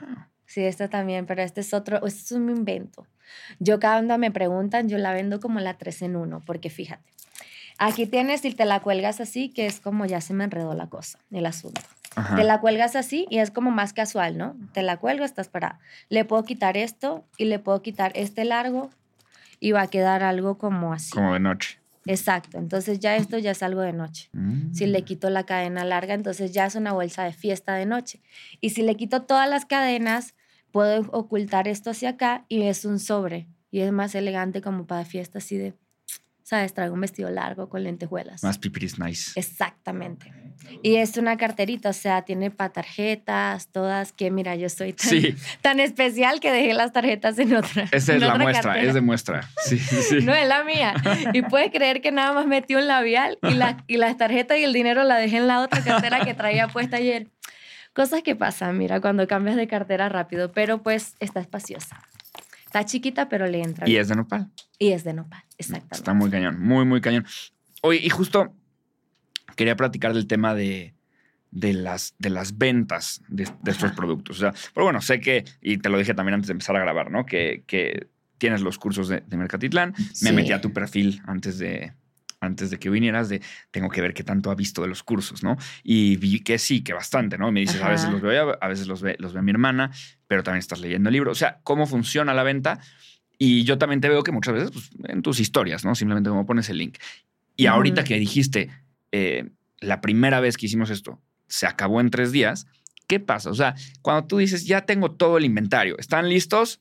O sea, para la cantidad de, gente que te está viendo en redes sociales todo el tiempo, de seguidores y de gente que le gusta tu marca todo el tiempo. Sí. Cuando pones el link y le das mandar historia, ¿sientes el track, así el guamazo o cómo, o cómo vendes? O sea, lo que pasa es que lo que te decía que se acabó en tres días es porque fue el, la emoción de que acaba de salir Ujú. la marca, ¿sabes? Es diferente de que cuando acaba Y cuando es de- novedad es más fácil. todo. Exacto, cuando Claro. es novedad, mira, como pan caliente. Pero cuando ya es una marca que existe y está todos los días, ya la gente dice, pues no tengo presión por comprarlo ahorita ya, me lo puedo comprar cuando yo quiera, Sí. ¿no? Cuando pues a lo mejor no me afecte mis ahorros o lo que sea, ¿sabes? Cuando quiera me doy el gustito. No es como que, ay, tengo que hacer ahorita, que se va a acabar ahorita porque es la novedad del momento, ¿sabes? Sí. En cambio, es muy diferente como fan, algo totalmente nuevo, una marca nueva a una marca que ya existe y ahí están los productos disponibles todo el año, a todas horas, 24/7. Ay, no sé. Donde sea, Yo sí. envíos en Entonces, tres días, aceptamos diferentes tipos de tarjetas. PayPal, depósitos en Oxxo. Sí, totalmente. Exactamente. Cuando es la novedad, ya- todo el mundo se abalanza Eso, sí. y luego ya, pues al final te vuelve. Ya que ese es el reto, ¿no? O sea, volverte eh, una marca que no sea solo por la novedad, que sea una marca solo establecida. Que es, eh, mantenerte. Lo difícil es mantenerte como en el juego. Porque pude haber sacado eso y decir, ah, pues ya bendito, pues ya me retiro. Muchas Sí. gracias. No, eh, la- mantenerse en el juego Sí. y estar como innovando, escuchando qué es lo Sí. que quiere la gente. Porque antes yo hacía puras cosas de plata. Entonces la gente, ay, pero saca cosas más doradas. Entonces yo decía, pero ¿qué voy a sacar dorado? Entonces empezamos a trabajar con baño de oro. Pero desde aquí a que encontré quién me hiciera un buen baño de oro, ¿sabes? Que, que es resistente y toda la cosa. Entonces es como escuchar lo que nos va diciendo la gente. Saco esto en azul. Ay, pero ¿por qué no la sacas en verde? ¿Por qué no la sacas en colores más vivos? Y ahí nosotros, ok, empezamos a trabajar en base a, A lo que la pide el gente mercado. nos va diciendo. Esa es la manera más inteligente de hacerlo, sin duda. Y luego, tendencia a bazar. Ese negocio, ¿cómo Yo funciona? metida en todos lados. Sí, exacto. Y ahora, heladería ahora, Ari. el ¿No? día- sí, sí, o sea, a ver, espérate. Y Cálmate, niña. Sí, sí. eh, Y ahora, pizzería Ari, perfecto. Este, ¿cómo funciona Tendencia Bazar? Eh, pues, a ver, Tendencia Bazar lo que hacemos es, tenemos ahí nuestro link, ¿no? Y yo digo, pues amigos, aquí a todos los emprendedores se abre convocatoria.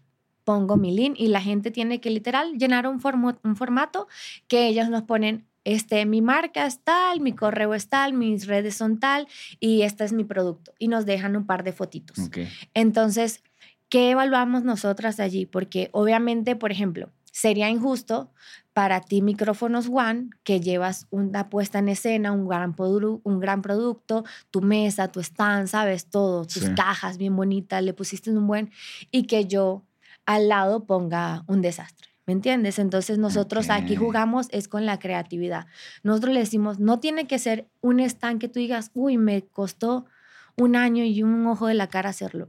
No, no, no. Aquí evaluamos la creatividad. Entonces yo no voy a llegar con un desastre a ponerme al lado del tuyo, que está bonito. Entonces nosotros luego lo hacemos hasta la elección por respeto, como que a las marcas que le echan ganas, ¿me entiendes? Entonces, luego eso es lo que evaluamos, la creatividad.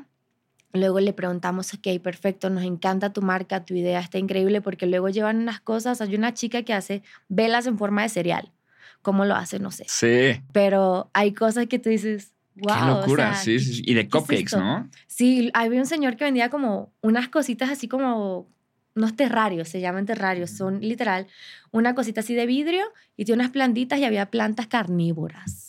La planta comía moscas. Sí, sí. Entonces tú dices, la de Mario. Claro, exacto, son productos creativos, o sea que elaboran ellos, son sus marcas, son sus ideas que ellos trabajaron desde todo, ¿sabes? Entonces, nos enfocamos en eso y en la creatividad. la gente aplica, tú te llegan tres mil, ¿cuántos tienen? En las primeras ediciones llegaban dos mil, tres mil, así.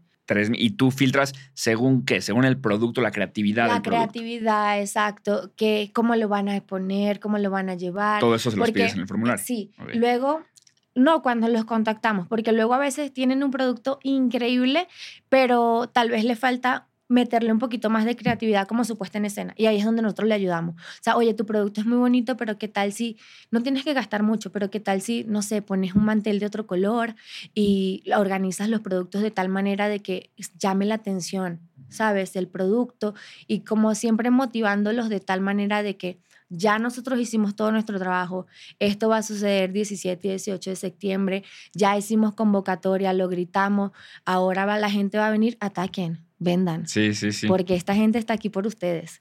Entonces, ¿qué es lo que tiene tu producto que no tiene el de los demás? Okay. O sea, véndeme tus velas en forma de cereales. O sea, ¿a qué huelen? ¿Por qué? ¿Cuánto me dura una vela si yo la prendo ahorita? ¿Cuánto me va a durar ahí en ese vaso? O sea, siempre como que dándoles esas ideas y motivándolos, ¿sabes? De que, y siempre digo, si no a lo mejor no quedaron en las primeras ediciones, no se desanimen, porque a veces no es ni siquiera porque a lo mejor no es que, ay, no, es que tu marca no me gusta. No, no es eso. Es que a veces no tenemos espacio. Sí. Entonces, ¿qué hago yo si tengo nada más 60 lugares? Y eso es lo que te iba a preguntar. Aparte de esta súper, o sea, gente súper interesada en ir, pues tú tienes que ir a rentar el lugar, ¿no? Sí. ¿Qué, cómo, por qué uno más grande, uno más chico? Teniendo 3.000 aplicaciones, ¿por qué no rentar un, un Sam's Club, ¿no? Así un Costco. O sea, ¿por qué? ¿Cómo, cómo, cómo, cómo calculas cuánto rentar y cuántas, cuántos slots venderle a, los emprendedores? Mira, ya lo hicimos. Eh, ya eh, nosotros empezamos haciéndolo pequeño. Literal, rentamos un venue, una casa súper linda, ¿sabes? Bla, bla, bla. Se checa todo porque yo soy tremenda. Yo, a ver, permisos, todo, la, la. Ah, sí, claro, sí, ¿no? Sí, yo, mira, mujer precavida, a mí no me van a salir con cuentos. Mando al laboratorio. Y yo, Mando al laboratorio el permiso. Mando al laboratorio, exacto. Analízame esta hoja. A ver si sí la firmo con lapicero azul. Entonces, todo ese tipo de cosas. Yo lo que primero es un tremendo rollo encontrar un lugar con disponibilidad en la ciudad. Ah, es súper difícil, sí, sí, sí. Tiene que ser con mucho tiempo antes porque si no se llena, no hay, ¿sabes? Y más ahorita en septiembre que eh, pues viene pues todas estas fechas y festejo en México, pues no hay lugares, no hay, no hay. Entonces, ¿qué pasa? Primero se busca el lugar, se aparta. Entonces, obviamente, pues se hace el pago de que se tiene que corresponda. Y que este pago tú lo haces en adelantado, ¿no? Porque ahí la gente todavía no te ha pagado. No, no, no. Esta es la inversión, que el riesgo del emprendedor, ¿no? Claro. Sí, los primeros gastos que salen, salen de, de, de la empresa, se pagan. Entonces, obviamente ya, si no se conoce el lugar, lo primero que yo hago es voy a ver el lugar y más o menos veo con mi metro que cargo en mi cartera luego cuántos espacios me entran. Porque sí, yo me he tirado al piso con un metro a medir. Vamos a ver qué me entra aquí y con una cinta empiezo a marcar a ver cuántos espacios me entran. Porque necesito saber si el lugar que me está relación espacio-precio. Y qué precio le voy a dar a los emprendedores, porque mi idea no es decir, te voy a cobrar muchos miles, no. No sí, porque no es negocio para no ellos. Es negocio, porque imagínate cuánto tendrían que vender para que eso sea rentable para ellos. O sea, mi idea nunca, nunca, nunca va a ser tirarle al emprendedor porque pues es como tirarme a mí. Yo soy emprendedora, o sea, yo sé que tienes que vender un chorro para recuperar eso. Sí. Entonces... Tú haces ah ese cálculo de cuánto tendría que vender para que para él sea una buena inversión venir, Exacto, entonces, pero antes mido el lugar y veo qué tanto espacio entra para ver cuántos negocios entran, para saber si lo que me están cobrando de alquiler, más lo que tengo que gastar de montaje, staff, todo esto, y lo que va a costar cada lugar, ¿sabes? Se hace una relación espacio-precio para que sea conveniente para mí y para los emprendedores. Totalmente. Y ya una vez lo intenté hacer súper grande porque tenía muchos y entraron 150. Ok renté dos pisos del Expo Reforma. Pero, ¿qué pasa? Que luego a los expositores no les gustó tanto. O sea, a mí me encantó porque, ay, qué evento tan grande, así, dolor de cabeza.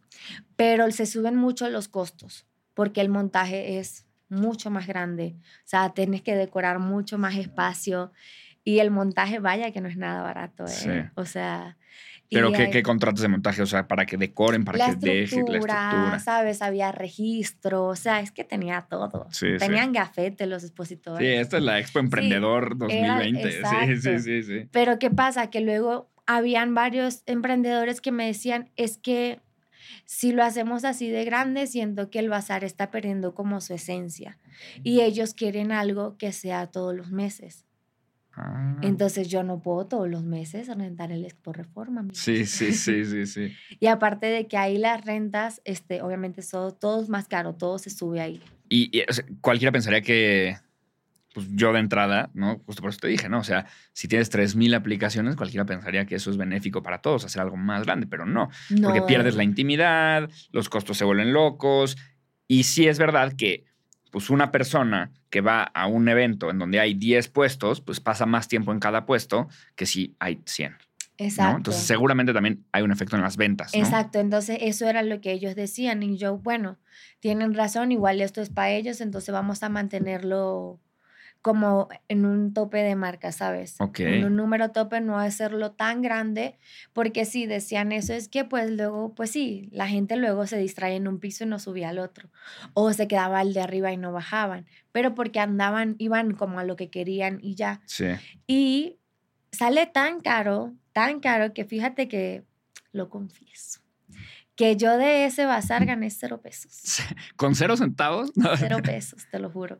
Del de dos pisos. Del de dos pisos. Cuando en el anterior sí había sido un negocio prolífico. Exacto. Es, ah. suena, suena loco. Sí, suena, suena, contraproducente, pero es diría, verdad. Pues, tremendo evento, se empaco, mira, tremenda lana. Y nada. Pero nada, nada, nada, porque ganar yo significaba cobrarle muchísimo a los expositores y pues no era la idea. No era la idea y yo dije, pues mira, igual lo único que yo estoy ganando aquí es el, el aprendizaje, que nunca está de más, y o sea, organizar un evento tan grande y obviamente pues que a mí me dio gusto pues hacer un evento así tan grande, pero sí, les va mejor y, y funciona muy loco y es más funcional y a la gente, los emprendedores les gusta más los que son pequeños. Y este, aquí, obviamente tú haces todo, tú te encargas de, llenar el evento, ¿no? De estar mandando en redes sociales, ellos también. El emprendedor, o sea, por, alguien que nos esté viendo o escuchando, ¿qué necesita tener además de la idea? O sea, eh, ¿cuánto se tiene que gastar en, hacer su stand? Mm, ¿O eh, cuánto se tiene que gastar en ir? Cada quien. cada quien decide. Ya eso depende de cada quien. Nosotros le decimos, no es que no necesitas gastarte una millonada porque sabemos que tiene que regresar ese dinero a ti. Eh, yo lo que te estoy pidiendo es creatividad. O sea, puede ser algo sencillo, ¿sabes? Puede ser esta mesa, pero si tú lo organizas bonita, esta mesa se va a ver muy bien. ¿Me entiendes? O sea, nosotros no le pedimos algo así, wow. Lo que sí llegamos a pedir, que es lo que te digo que no queremos cosas que se vean como desordenadas visualmente, es que, por ejemplo, si este mantel es muy cortito, aquí tú vas a guardar tu mercancía. Y si yo vengo así caminando, se va a ver tu montón de cajas aquí. Entonces, es lo que tratamos de cuidar para que todo se vea o sea, sí te fijas en cada detalle para que tenga sentido todo. Ah, eso está bueno. Sí, sí, y luego de que yo estoy ahí todo el día en el evento, o sea, nada más me desaparezco cuando voy a comer y así, estoy ahí, luego estoy pendiente de qué está pasando, qué necesitan. Ah, ¿quieres esto? Ah, mira, y si lo arreglamos así y me pongo a mover con ellos la, la mesa, no, hazte para acá, ¿sabes? Como que estar pendiente de que funcione Y, y, que estemos todos felices. es justo lo que te iba a decir.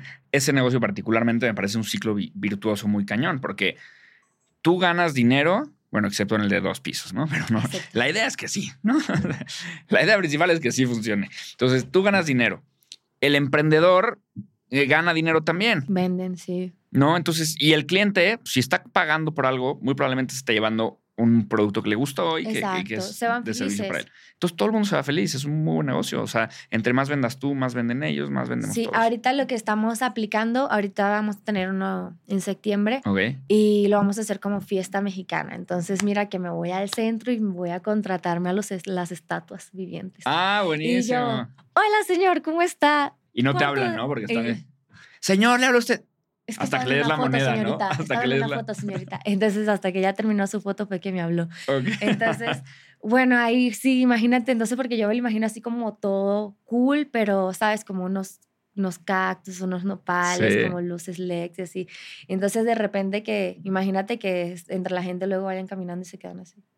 Estaría Está cool, cool, ¿no? está cool. Estaría cool, es buena idea, es buena Muy idea. buena idea. Muy- y tú ves, tienes el- la retroalimentación del emprendedor de, oye, Ari, mil gracias, no manches, hoy vendí el récord de mi año. ¿Sí? O sea, sí ves que, que eso... Sí, sí, lo, sí, luego se me acercan a decir y luego hasta lloran. Ah, Entonces, de que no vendí todo lo que traje, ya me puedo ir porque son las 3 de la tarde, ya no tengo nada, ya no traje Wow. más nada. Entonces, luego así como que, y luego hay unos que se ponen a llorar porque están felices porque vendieron todo. sí, claro. Y ellos a lo mejor nunca les había pasado, no esperaban, ¿sabes? ¿Y cuánta gente va de cliente? Pues más o menos como entre unas 4 mil, 5 mil personas en dos días. Sí, está cañón. Ajá. Sí, más o menos eso. Obviamente ahí los vamos contando, ¿sabes? Tenemos el contador en la puerta, a veces les ponemos pulseras a los invitados para llevar como nuestro conteo. Ok, ok. Ari, última pregunta. Este, según uno de tus videos que, que, que- que vi que chismeé, eh, tienes esta meta de comprarle algún día una casa a tu mamá.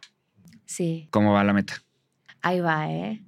O sea. Quiero que me platiques como cómo te la pones, para cuándo la ves. eh, ¿Cuándo sale esto? Mira. no sabemos. si Uy, no la falta, sopo. todavía falta, falta un montón. Ya, ya, la- ya fal- falta un montón. Sí, o sea, Ok, a- a ya la compré. temporada se estrena. Ah, ¿ya la compraste?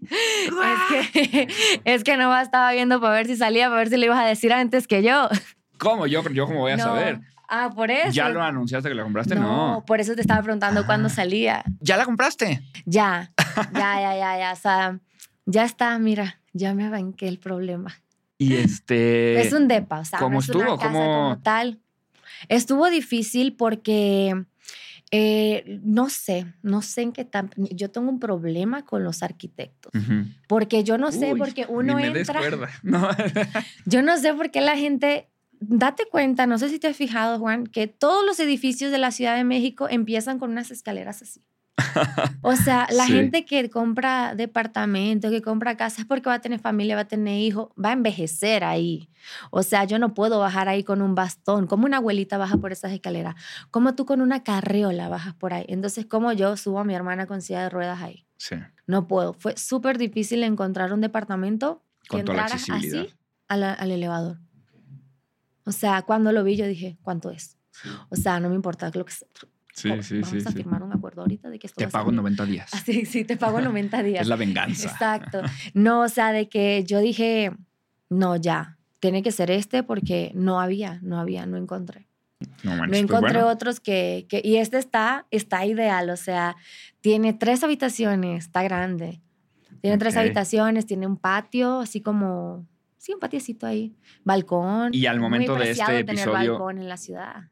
O sea, bueno, al momento de la, de la grabación, ¿ya se lo diste a tu mamá? No, todavía no, por eso te estaba No, ¿y no preguntando muy cuándo salió. de esto? Sí, ¿Cómo? o sea, pero ¿Cómo? es que tipo están haciendo todavía, o sea, la última vez que mañana me toca ir a verlo, pero cuando fui a verlo como que estaban haciendo todavía unos arreglos, ¿sabes? Porque es que el edificio es nuevo.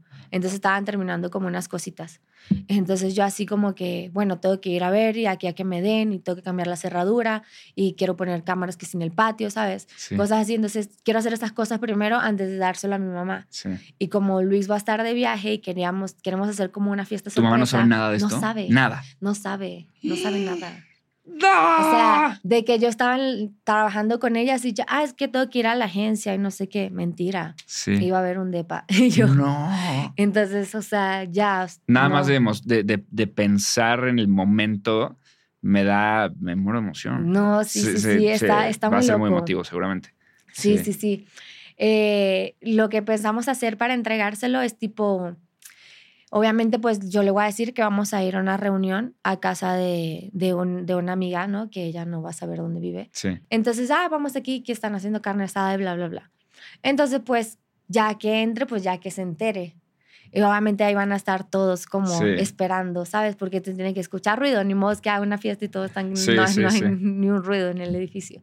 Y ya y que se entere, ¿sabes? No, pues va a estar impresionante. Va a estar increíble, estoy muy emocionada. Pues muchas felicidades. Muchas gracias. Buenísimo. Gracias, gracias. Muchas, Sí, muchas verdad felicidades. Va a estar muy cañón. o sea, de De verdad que- que yo traía la pregunta como de cómo vas, de que para que me dijeras como, ahí voy, a lo mejor el siguiente año. Y enterarme de que ya está ahí. Ay, qué emoción no puede ser. No, ya, ya está. Y, o sea, me emociona que, que lo vi, está grandecito ahí, ¿sabes? Tres habitaciones. Sí, está súper cool. Tiene como una sala ahí como de tele, la cocina está linda. Tiene balcón, me encanta que tenga balcón. Porque si no me siento como encerrada. Sí, pues muchas felicidades. Gracias. De verdad que merecido, merecido para ti y merecido para, para tu mamá también. Sí, sí, sí. No, esa, a ver si no se me le sube la tensión ahora. No, no, no. No. se me desmaya y yo. ¡ah! sí. No, bueno, si se desmaya de felicidad, que la se mato. desmaye. Ay, no, no, ¡No! revive. Tiene tres habitaciones. Tiene tres habitaciones. Oye, Ari, buenísimo. Pues, pues bueno, este, te quiero agradecer, te quiero agradecer este, por el tiempo de entrada. De verdad que sé que estás en súper friega. eh, así que muchísimas, muchísimas gracias. No, Yo siempre ustedes. soy el más freak con el tiempo. Entonces, como que trato de agradecerle a Sí, la sí, gente muy sí. cañón eh, cuando me regala de su tiempo. Y no solamente eso, o sea, sino decirte pues, lo mucho que, que te admiro y, y más entre más te conozco.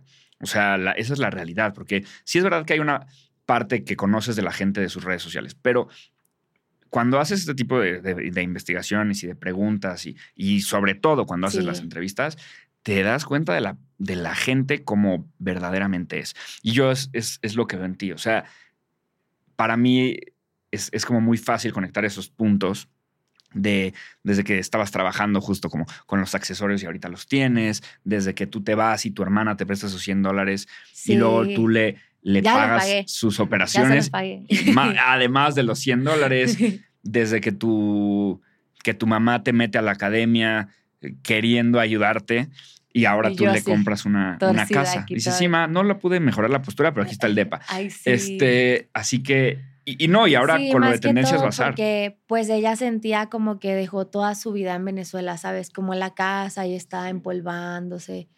De que entonces obviamente pues sí, sí es feo luego sentir que tienes que pagar renta y así como que estáis sin incertidumbre y en Sí. una persona grande, imagínate, Sí, si es como que es como que ya no vas a pagar más renta, estate tranquila, pues ya yo me encargo de lo demás. sí. No, está impresionante. En tendencia bazar veo esa misma gana de ayudar a los emprendedores. O sea, no es como voy a hacer un negocio que yo me beneficie y los Ah, demás, ¿no? No, no Entonces, es todo nada para mí y ya lo demás no. Sí. Glowa, lo mismo con el ambiente, con la gente, o sea, precios justos, con la gente con la que trabajas.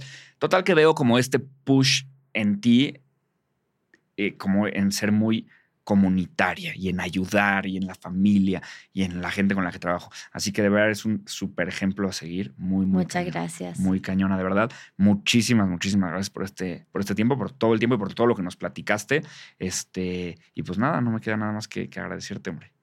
No, pues muchas gracias a ti por tu tiempo y por la invitación y seguiré leyendo el libro, mira. Sí, te voy a, hacer ver quiz. ¿Qué otros con? Te voy a Ah, hacer quiz, ¿eh? El quiz es el viernes. Este, no sé si lo vas a Me acabar. llegan las Sí, preguntas, ¿no? Al ya, correo exacto. y yo. Te voy a mandar un mensaje. Ari, El pregunta usuario que ha intentado contactar no se encuentra disponible.